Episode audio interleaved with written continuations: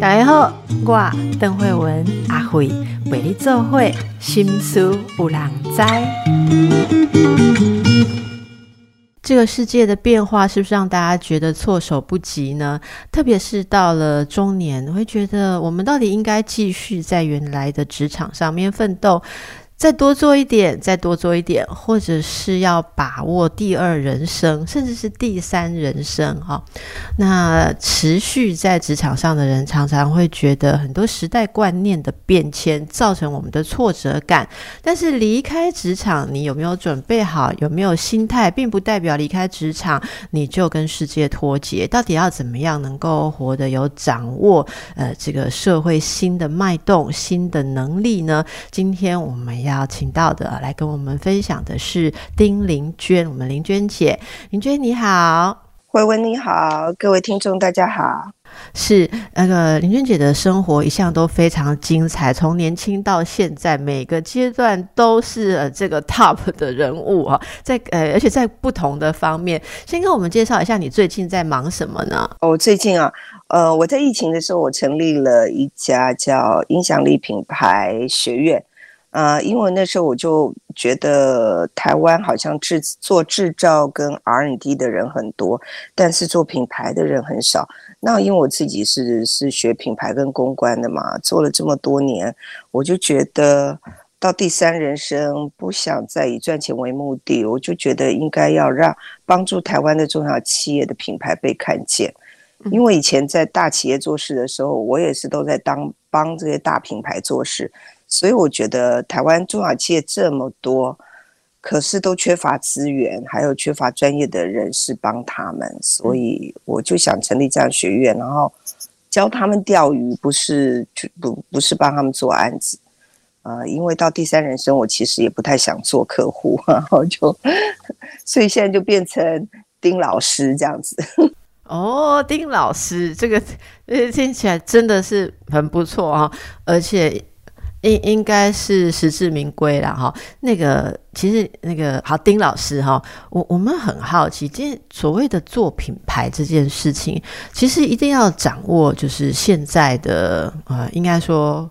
潮流概念，或者说对社会的脉动啊，您您可不可以多谈谈？就从以前到现在一路哦，从您呃最开始的时候啊，后来到奥美啊，然后现在的这个呃影响力，您觉得做品牌哦是怎么样一回事？要怎么做？然后我们要掌握的是什么呢？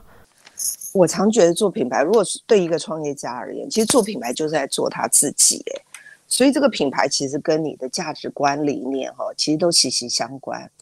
那我觉得品牌到最后其实都是在传递一种讯息。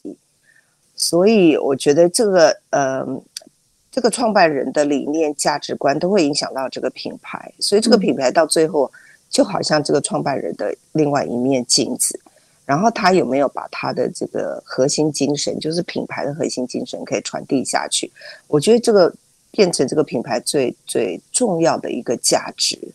那到最后你说啊，不管用数位啊，或者是什么运用 KOL 啊，或者是怎么样用什么管路形象，那都是数的问题。但是最重要是你那个上面的这个道，你你有没有通？你通了之后，你往下做的时候。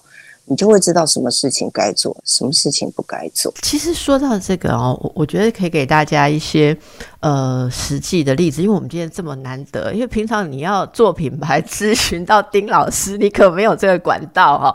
哎，因为其实我觉得大家很多，其实我们听众朋友也很多，像是企业或是品牌好的的创办人这样。那我们常常有一种想法，就是。以前的人想象，你可能品牌就是要强调呃你的产品嘛，你的特色，对不对？可是现在会发现说，其实呃一个品牌它长久树立的是精神，我可以这样说嘛，就是它要有就您刚刚讲一种精神。可是他很困惑的说，到底现在呃人们要什么？哈，像呃很多人就说啊，什么现在又元宇宙是什么啊？然后 NFT 哦，像我们节目常常被人家点播这种新潮名词，好。我就赶快去做功课，找专家来解释啊，哈，然后什么虚拟啊，那就有人告诉我们说，呃，例如说现在不同的消费族群，他们要的。感觉感受不一样，像我们之前啊，也有也有前辈告诉我们说，哎，一个小小的概念就是现在的消费者他要有参与感、个人感，所以你打造出来的东西，像什么啊，像我们的这个数位手表，你就要自己可以换表带啊、设表面啊，然后各式各样个人化的东西。那像类似这种概念哦，现在您这次也又出了新书嘛？那得现在的呃，我们我们人类或者说这个世界文化。走到什么样的脉动？能不能请教我们呃，这个林娟哦，丁老师啊，给我们几个，给我们几个，我们有有没有几个点哦，我们可以掌握的那种最核心的新概念？哦，那个你你是说现在的趋势是不是？对对，现在的趋势，例如说啦，本节目如果要做成一个品牌的话，我们要考虑到什么嘞？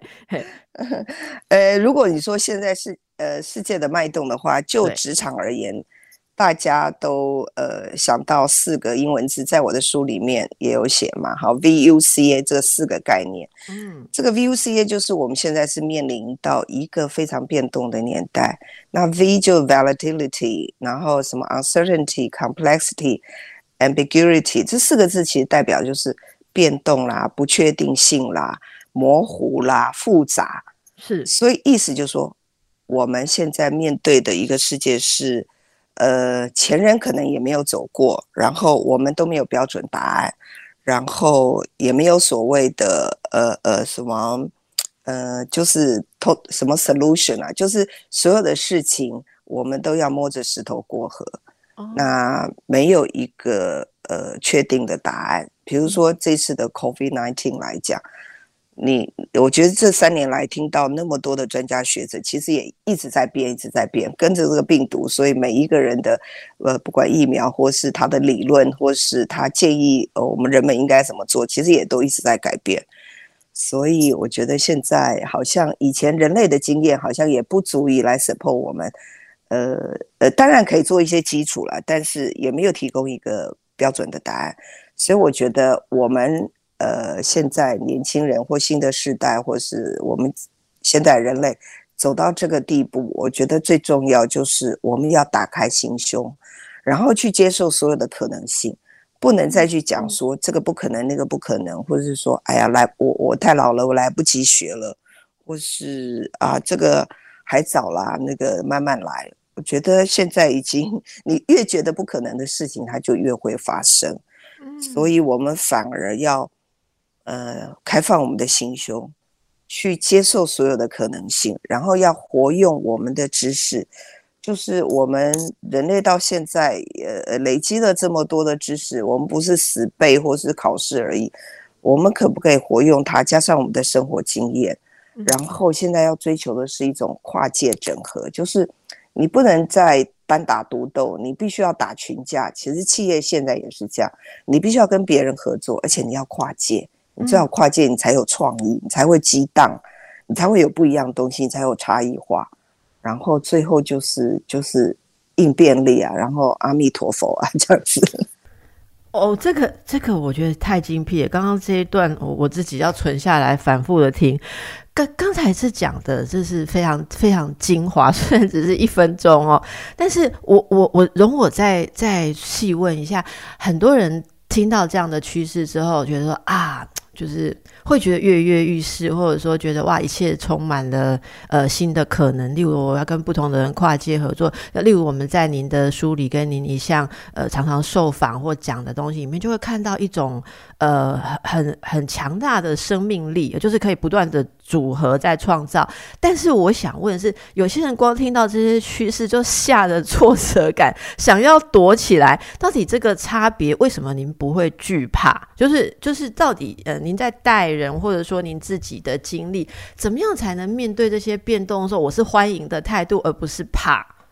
因为我后来发现，就是我们的呃人生经验以后，呃，你会发现你越怕的事情，其实你你是躲不掉的。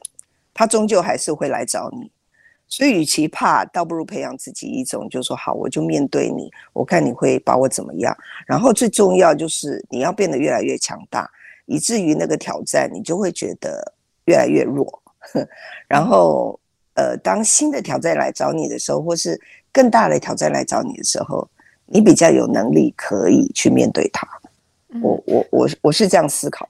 您觉得可以给我们分享几个例子？例如说，您的人生也有遇过考验，然后感觉变强大嘛？因为大家可能会认为说，你一路都非常的成功，怎么可能？每个人都有失败经验嘛。我们只是那个伤痕累累的时候，把它掩盖一下，然后赶快涂个药膏，这样子不要让人家看见。我觉得每一个人活到这个年纪，应该都会都是伤痕累累，或者是说，呃，有勋功，就是几颗星在上面了。对，嗯。但是我觉得那个心态跟，呃，心态跟心智力，你怎么去看待那个问题，我觉得很重要。所以我记得我还蛮欣赏一句话，就是说，嗯，当你知道生活的真相之后，你仍然选择热爱生活。这好像是法国作家罗曼·罗兰写的。我就蛮欣赏这句话，就是不管怎么样，你会发觉这个人生其实不会这么顺遂，也不会平顺，它永远起起伏伏。可是，在你看过了就是千帆之后，你知道你自己也是伤痕累累，可是我还是愿意去热爱这个生活。我觉得这个能力很重要。哇，所以这个。所以人家说，成功的人看机会，失败的人是看着困境，活出颜色哦。啊，这真的是不一样。其实，呃，老师您这次也有一首诗，对不对？好，你有送给大家一首诗。其实你刚刚说的，也就是诗里面的感觉，这是为梦想写的歌。哎，听说你以前还当过民歌手，哎，对，因为我那个年轻的时候就喜欢写诗嘛。哎，我不知道，在我们那个年代，好像。大部分人都会写诗，那就是 没有吧？是你会写诗？呃，真的吗？我觉得我的年代怎么每个人好像都会写诗，然后我对我接到以前那个男友的那个的情书的时候，里面都是诗啊，我不知道，我就觉得每个人都会写诗这样子。嗯，所以我觉得诗很美。那我我我以前就是因为写诗，写完了之后，我觉得哎，这诗没有地方发表，我就折了一个小飞机。给我们那个坐在后面的同学，因为他会弹钢琴。我以前也是觉得很无知，就觉得会弹钢琴的人一定会会写曲，然后我就叫他帮我谱首曲。他说我不会谱曲，我就硬凹他，不管不管，你就把我这首这首诗把它弄成一个曲子，弄成曲子我们就去寄到那个金韵奖，然后哎不小心就录取了，然后对，就变成那个唱片里面的一首歌这样子，我觉得还蛮开心的。所以显然，这个呃诗人的灵魂也一直都在您的体内。这次我我为大家念几句这个为梦想写的歌哦，这个呃丁老师林娟姐写的：社会越动，心越定；世界越乱，心越静。我不是在实践梦想，就是在往梦想的路上。目标在前，我心无旁骛。纵使披荆斩棘，我期盼看到彼岸的风景。纵使天雨路滑，纵使前方无灯照亮，至少有月光陪我同行。梦想值得我坚持一下，梦想使我与众不同，梦想让我眼神发亮，梦想领我渡过难关。人生只此一回，我还是坚持有梦。如果没有了梦想，我什么都不是。好，这个很美的一首诗。但是我要说，我我的最大的感触是，我如果不没有看到这是丁玲娟这次 写的诗，我真的觉得说这是一个二十几岁人生正在往上发展，一切充满了新可能的。年轻女孩、年轻人写的诗，所以我我我感到非常的感动，尤其是刚刚您讲的时候，为什么想到这个诗，就是说，呃，您刚刚说的是什么？呃，看清楚这个生活的真相，生命的真相，仍然热爱着生活，所以，所以。呃，看过这么多，仍然有这样子的初衷，或者说不被磨灭的这种梦想失意的心态，我我觉得这就是强大。好，听众朋友，不知道是不是跟我一样的感觉，这就是强大。那我觉得我还是住着一个小女生，我觉得那个是那个是一个。哎，我我觉得那个林俊杰，如果到了我们这个年纪，还能够。呃，这样泰然自若的让那个小女生发声说话，我我真的觉得外面是要很强大的。就是真的，谢谢你，谢谢你的鼓励。我自己的感觉是这样，因为其实很多人就像你讲的，呃，在生活当中负伤，然后伤痕累累之后，就会变得很扭曲或是防卫，那那就不可能有这样子的心境哦，这样子的梦想心境。所以这个呃，从美好的诗句的开始哦，大家马上看到。这个我们丁老师他呃仍然是活在非常丰沛的一个精神创造力里面。待会我们要回来请教更多，因为大家以为啊，像你这样子这么有活力，那是不是继续在职场啊？哈，呃，呼风唤雨？诶，结果竟然五十几岁就提早退休了，这是什么样的想法呢？然后退休之后是做些什么？大家也非常想知道，想要学习。好，我们继续来请教丁玲娟啊，我们的玲娟姐。你在五十四岁的时候就从原来的位置上退休，那时候是什么想法？哦，我那时候我告诉你，我日子真的过得太舒服了。我有秘书，然后有很棒的团队，然后呃，我做的业绩又很好，所以在公司里面，我觉得，啊，你你你说讲呼风唤雨是是有点那个，但但你就是有那种 power，就是呼风唤雨啊，没有，可是。到最后你会觉得很无趣，很无趣，因为嗯，就是你，呃，你可以做的事情大概就知道，然后你大概花百分之二十的力气，你大概就完成百分之一百的事情。然后团队这么棒，你又觉得说，其实他们也也说，老板你不用出面，这个我们去解决就好。所以你舞台，哎，你就觉得说，应该把舞台让给他们。然后到最后，呃，我。因为加入外商了嘛，然后每天都要 每个月都要为那张 P N L 就是财务报表负责，你就觉得越来越无趣，所以我也一直在开始思考，就是说我接下来人生还能怎么样？这个董事长虽然做得很舒服，可是我也不想做一辈子。然后如果我董事长不要做，那我可以做什么？所以我那时候也想要探索一下自己的潜力还有多少。然后我也在思考一件事情，想实验一下。如果没有名片的人生，别人怎么看我？我如何过日子？因为那时候我觉得有一点位高权重到，我不知道别人是看到我的名片、我的光环才尊敬我，还是他真心喜欢我。所以我也觉得说，好，那我来实验一下，如果我没有名片，我我我怎么在江湖上过日子？然后再来就是我对第三人生有很多的想象，我也觉得好多事情想做。所以一不做二不休，就干脆就辞职好了。要不然，我觉得我没有办法放手去做我想要做的事情，就就这么简单，就这么想而已。嗯，那这个离开有有任何呃不舍啊、犹豫啊，或是离开之后后悔过吗？呃，后悔倒是没有。那在那个决定的过程，当然会有点不舍，就是不舍我这些团队，因为大家在一起这么久了，对对，会有不舍，对对对。但是我觉得，哎，每一个人都要走自己的路嘛，哈。所以最后我就办了一个告别演唱会，跟大家告别。那我觉得，哎，蛮开心的。所以，我我是蛮重视仪式感的，所以我觉得那个告别演唱会对我来讲，就是我在我的人生告诉我自己，就是不要再留恋，然后有一个崭新的开始，然后也对大家宣告，就是说未来我的身份是一个不一样的身份，然后从第二人生过渡到第三人生，那个仪式感帮我完成了我自自己在心态上的一种安定，所以我觉得很棒。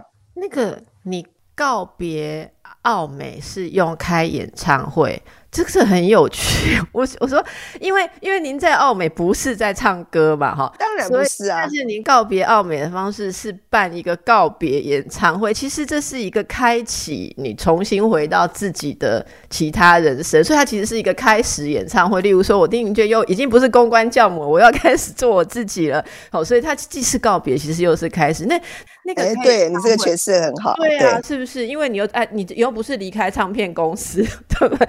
你不是歌手，没有，我把我那个小女生再找回来。是，那据说啊，办那场演唱会之前有很多有趣的事情嘛，是不是？然后你说当时用一个月的时间啊，因为你要找乐团啊，要练唱啊，好，那那个那个过程是如何呢？哦，我觉得呃，对，因为那时候因为我要离开，所以我的呃同事们就想要就是帮呃董事长办一个 farewell party 嘛，啊，那你知道 farewell party 其实，在外商里面，我就想想那个仪式，我就觉得很无趣，就是。要么就是大家聚聚餐吃饭，然后讲一下你的丰功伟业，然后可能放收集一些呃呃影片或照片，然后有一些人出来致辞啊，这样子，我就觉得，哎，可不可以有一个比较不一样的？所以，呃，那时候我的同事们就开始在写企划案的时候，我就觉得说，哎，你们不要呃呃呃再花脑筋想了，我就直接告诉你我的梦想是什么，因为呃，我为什么想办这个呃。那个就是演唱会，就是我觉得我需要一个仪式嘛。那这个仪式，我想要去完成我呃年轻时候想要完成梦想，一直没有完成，所以那个小女生就跑出来。呃，刚刚我是谈到我之前有写过民歌嘛，哦，对。那其实最遗憾的一件事情就是说，哎，我没有去当歌手，但是我我呃在大学时代我就有去那个什么民歌西餐厅啊什么演唱，但那个年代你也知道，父母绝对。不允许你去当个什么歌星歌手，他们总觉得那个会养不活自己嘛。嗯，所以呃，你的可能有一个小小的梦想就被压抑住了。所以一直到呃现在，我觉得哎，可以有一个仪式的时候，我可不可以任性一点？所以我就跟我们同事说，那你就那你们大家送我一个演唱会，我们大家来玩一场演唱会，所以大家就好开心哦，因为。呃，同事们就跟我说：“哎，老板，我们这个什么活动都办过，就是没有办过演唱会。”我说：“好，那那我们来玩一场演唱会。”然后就跟他讲说：“哎，我一定要有，我一定要有尖叫声，我一定要有那个 荧光棒哦。然后我一定，我一定要有乐团，然后我要换衣服，我还有我我要那个盛装，然后我要什么什么，就我把规格开出来，就他们就说：哦，哦，没问题，这个已经可以达到。”对，所以我们就找了一个我觉得很温馨的一个场地，然后大概容纳两三百人吧，三百人。然后就找了对同事、朋友、家人，然后客户啊什么，还有国外来的同事。哎，我们就那一场演唱会，我就觉得超开心，因为大家都认识嘛。然后你就你就可以完全去主导这个舞台，然后嗯，你可以想讲自己的话。反正荧光棒也有了，尖叫声有了，眼 泪、泪水或是欢笑声，通通都有了。我就觉得，哎，可以让自己去完成一件自己想做的事情，一个梦想。我觉得那时候你你办完之后，你就觉得此生无憾，那个四个字就会跑出来。哇，我们光听都觉得好像感受了那个气息。哎，林俊，我。为什么我要问你？我又好奇了。你看，你要这样子办一个演唱会，这起码也要唱个至少一个小时有吧？以上两个小时至少。对，然后你的体力，因为你知道吗？我我其实有认识歌手朋友，他们要开演唱会之前哦，大概是一年前就开始要练体力。健身啊，做各式各样的这个锻炼啊，所以你要练嗓子，然后练体力。你看要在那边换装，换装的时间，然后我不知道，如果要盛装的话。诶，有些人说真的，到这个年纪的女性哈，那高跟鞋都穿不住了，因为膝盖没力，你知道吗？然后也没有办法站两个小时。那您要这么有活力，而且这个开启演唱会，我不把我不把它讲个人演唱会哦，我把它称为开启演唱会之后，你看您您是作家，又是创业导师，然后生活实验者，继续的呃教导大家很多东西，你还学爵士鼓，然后像你刚刚讲的影响力品牌学院的创立。你还有 CEO 品牌体验俱乐部的社团，听说你还学画画，哎，请问老师，保持青春活力的秘诀是什么？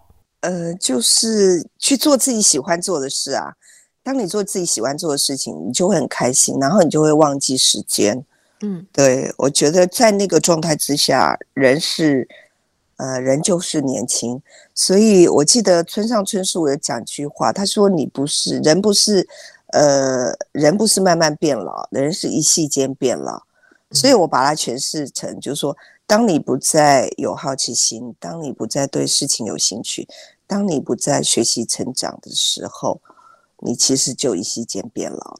所以我希望我自己一直保持着这种好奇心，去探索这个世界，然后去去去热爱自己所做的事情，这是我对我自己的期许。我我大家今天哈，因为我们是声音的节目，没有办法这个亲眼看到这个林娟哈。呃，我我跟真真跟大家泄露一下，因为我们这次要介绍的主要是林娟姐的新书啦，哈。那这本新书呢，叫做。逆风前行，变动年代的职场新能力，包括我们刚刚在聊的很多林娟姐的生活智慧、生命智慧，其实在里面都有。那为什么我说跟大家泄露个小秘密？因为我看着这本书的封面，这是新书嘛，是今年的书啊，那显然是新的照片，我就看着说，哦。诶，所以这个我等一下这个采访的时候，不要随便称林娟姐，因为她看起来搞不好比我还要年轻。所以我刚刚一开始进来的时候，我就说那个这个诶董事长哈，这个我我一般来宾应该很资深的都要称姐，可是我说我现在自己的年纪也五十几了，我不好随便称人家姐，因为你看起来照片好像跟我。顶多差不多，还是比我还年轻。就林娟姐大笑，她说她她不止啦，哈，这个阿伟真的要加油，不行哈，真的要加油。大家可以看看这个，诶，那个照片可以，诶，证证明了大家刚刚听到的那种活力。那这也让我回到这本。你不知道那个照片都会修吗？搞不好我这修很大。我 都了解，因为再怎么修，你那个底也还是很重要。我二十年前被修的照片跟现在被修的照片是同一个修片的摄影师。他这个他跟我说“巧妇难为无米之炊”哦。好，这也给大家开个，所以我要我要我们都要学习这个林娟姐这个保持。我觉得你刚刚讲的那种那种一夕之间。变苍老，就是失去了对生活、生命的好奇，不再想要，就感觉你自己心死了，就会一夕苍老。这句大家真的也要记起来，很受用哦。那回到这个书上，我觉得这本书也带给大家非常多的启发。一开始我们在第一部分就是谈到那个整个变动，我们要如何能够有安定的心啊，也是刚才诗里面讲的，就是最开始的时候，您告诉我们现在的趋势要准备好，这是。一个 VUCA 哈，什么东西都在变动，你要开放的心，所以也从这边看到了一些职场的新智力哈。那我我这边特别想要问到第四部分，我觉得这个真的很少人能够好好的跟我们谈，就是工作跟生活的平衡这一章。您提到关于女性，特别有一些女性的心路历程啊，呃，您觉得身为一个女性，好在。您活过的这些年来，好，作为女性，有些什么特殊的呃困难，或是或是特殊的智慧？好像您书里面写的，请跟大家分享几点好吗？哦，我觉得女性哦，呃，女性本来就是比较柔软，然后有母性，尤其有小孩之后哦，其实女人的心 always 都是会牵系着家人，所以呃。为什么我觉得就是到最后就是男女我们都在职场，可是好像很多家里的事情照顾小孩都落落在女人身上。嗯，所以我在书里面其实呃我是鼓励所有的女人，就是呃不要就是放过自己了。就有时候是我们宠坏了男人，因为我们。急着就是卷起袖子把家事做完，然后去接小孩，然后赶快煮饭，然后你看又要上班，又要又要蜡烛两头烧，所以到最后女性就觉得说，啊，我到底就是如果先生小孩呃都有回馈的话，你还觉得有一点值得，要不然如果说呃到最后诶如果。你会发觉说，哎，他们的心也不在你身上的时候，你可能会觉得说，哎，我这是为为谁而活？所以我是觉得女性应该把自己把自己摆在前面一点，先爱自己，我觉得才有能力爱别人。因为你爱别人爱到自己把自己燃烧完了之后，你就发觉自己不见了。那我觉得那是一件还蛮悲伤、还蛮残忍的事情。嗯嗯，所以我我我在里面其实我是建议呃。年轻就是女性哦，第一一定要自觉，呃，第第一有自觉，就是说你要去教育你的另一半，就是未来这个家庭其实我们都是合伙人，你有百分之五十 percent 的股份，我有百分之五十，所以不是所有的责任都我要担。所以当你可以教育你另外一半，他也担负起呃家庭的责任时候，你其实就已经就呃怎么讲卸下一半的 burden，就是那个负担，你就会轻松一点。然后第二就是你要在你的呃周边。设置一个爱的支持的力量，呃，像我记得我呃创业那几年也是忙得没日没夜，那我就知道我大概没有太多时间可以陪小孩，所以我必须在我真的紧急的时刻，呃，没有办法去去去 back up 小孩的时候，我至少有父母，我有兄弟姐妹，我有朋友，或是甚至小孩同学的。爸爸妈妈，我都帮他们当好朋友，所以就近的时候，他们就可以就是爸爸妈妈把小孩接回到他们家，然后我下班完了或什么，我再去我再去接回来。所以，当你的爱的支点越来越多的时候，你就比较呃不会那么累了啊。然后第三，我觉得呃女性还是要先活出自己。呃，你才有能力照顾家庭，所以呃，我那时候创业的时候，我知道我会很忙，然后我我我就觉得我必须要在我工作上，我也能够呃享受我的工作，才能把工作的那个能量跟活力哦，呃，我我的快乐我才可以带给小孩，所以我也写说有快乐的妈妈才有快乐的小孩，对对对，我快乐的父母，所以快。父母先快乐，我觉得这是道德的，所以不要觉得很 guilty，就说啊，以及什么事情都都一定要帮小孩想好好的。所以我觉得小孩反而现在不是有一句话叫做呃呃千金难买少年穷，不是千金难买少知道，就是说呃小的时候让他穷穷困一点，不是说真的穷，就是让他匮乏一点，反而会激起小孩子呃多一点的动力跟奋斗力。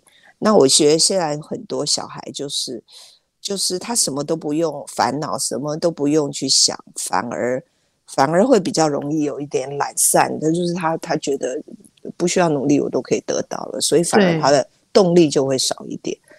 所以我觉得反向思考一点，对自己好一点，不见得对家庭会不好。对，然后活出自己，你会更有能量去照顾你的家庭。很多的呃女性朋友，如果是在职场上哦，有一片天，有相当的忙碌。当然，一方面职场上，呃。至今仍然有一些对女性特别艰难的地方了哈。我们知道很多的职场女性还是要比人家这个呃腰要弯得低，还是要要然后臂膀又要扛得多哈。可是呃很多的女性都觉得在兼顾职场跟家庭，特别是育儿的时候，会有一种挫折感，觉得不管是怎样，你两边都没有做到百分之百的感觉，所以也很多人呃。我也听到很多人很难过的说，好像成了事业，可是亲子关系不好啦，或者是说亲子关系很好，但他总觉得事业上有遗憾，他没有到达他该到的高度哦。那其实刚才这个林娟姐跟我们讲的这个，我觉得这也是一种女性。嗯，要要有斜杠的时候，我我我把其实家庭跟职业称为一种斜杠了哈。要有斜杠的时候的一种智慧，大家真的可以看看。我觉得这是书里面这个部分，我自己看了觉得，呃。真的很想送给我很多的病人，就有很多来咨商的个案，特别是女性哦，呃，尤其是这个有快乐的妈妈才有快乐的小孩。其实林娟姐的儿女都已经长大成人了哦，都已经长大成人。对我儿子从小就喜欢玩电玩嘛，哦，然后你知道在我们那个年代，就是都有网咖，所以他每天都跑网咖，然后玩电玩，然后玩的很很很着迷。我当做母亲的当然就很担心。所以我就记得我那时候啊，几乎每天下班的时候是去网咖把他嗲回来这样子。所以呃，有一阵子我们亲子关系其实也很紧张，因为他觉得我就是不让他做他喜欢的事情，可是我觉得他太沉迷那件事情。所以后来我们家，我我我还孟母三迁了，我就想说，哇，那个那就呃移民到那个加拿大哦，就。请他爸爸带他去加拿大念书，这样子。结果他去念书之后，刚好 Internet 不明，刚好两千年的时候 Internet 不明，就开始有线上游戏，所以他从网咖转到那边无缝接轨，马上更好线上游戏。然后那个呃，对不对？会念的妈妈又不在了，哇，真是成就了他。所以他一路哦，真的是从从小学五六年级一直给我玩到大学都没有断过。然后我就发觉我怎么劝也劝不了，然后我也找他说：“来，我们来谈一下哦。”你这么爱玩电玩，你未来你真的可以用电玩过日子吗？或是那个他竟然跟我说他可以，然后呢，呃，我我怎么劝也劝不动，反正他就很热爱呃这个这个游戏这样子。然后到他毕业之后工作，然后我就问他说：“你想要做什么事情？”他就说他要做游戏业。你知道，在他开始玩电玩的时候，根本没有游戏业。是后来慢慢慢慢这样发展，然后就突然跑出了一个游戏业这样子。我那时候也想说啊，还好还有还好有这个产业，要不然 我儿子怎么办？然后他本来一开始的时候是在一家行销公司上班，就是刚毕业的时候，然后做了六七个月，突然有一天他跟我说：“妈，我辞职了，然后呃，我要去一家呃我的呃 dream company。”我说哇，你的 dream company 跑出来，什么是你的 dream company？他就跟我说，就是他从小玩游戏的那一家公司，那一家外商公司。对，然后呃，他就说这个这个哈，这家公司很有名，就像你们行销界的奥美一样，什么什么，这在我们游戏也是就是什么奥美这样子。然后我就说好吧，你是 dream company。结果后来才知道，他去那个去他辞职去那个 dream company 是。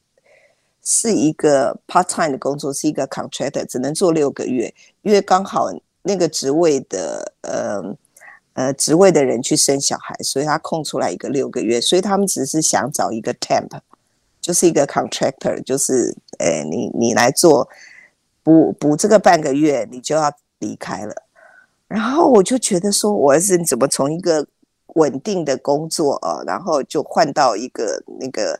诶，不稳定的工作，然后他最后又来劝我说：“妈，你不用担心，我一定会想办法让那个，呃，让那个那个主管留住我。”嗯，所以到第六个月的最后两天，我就很紧张，我就问他说：“你主管有没有留我？”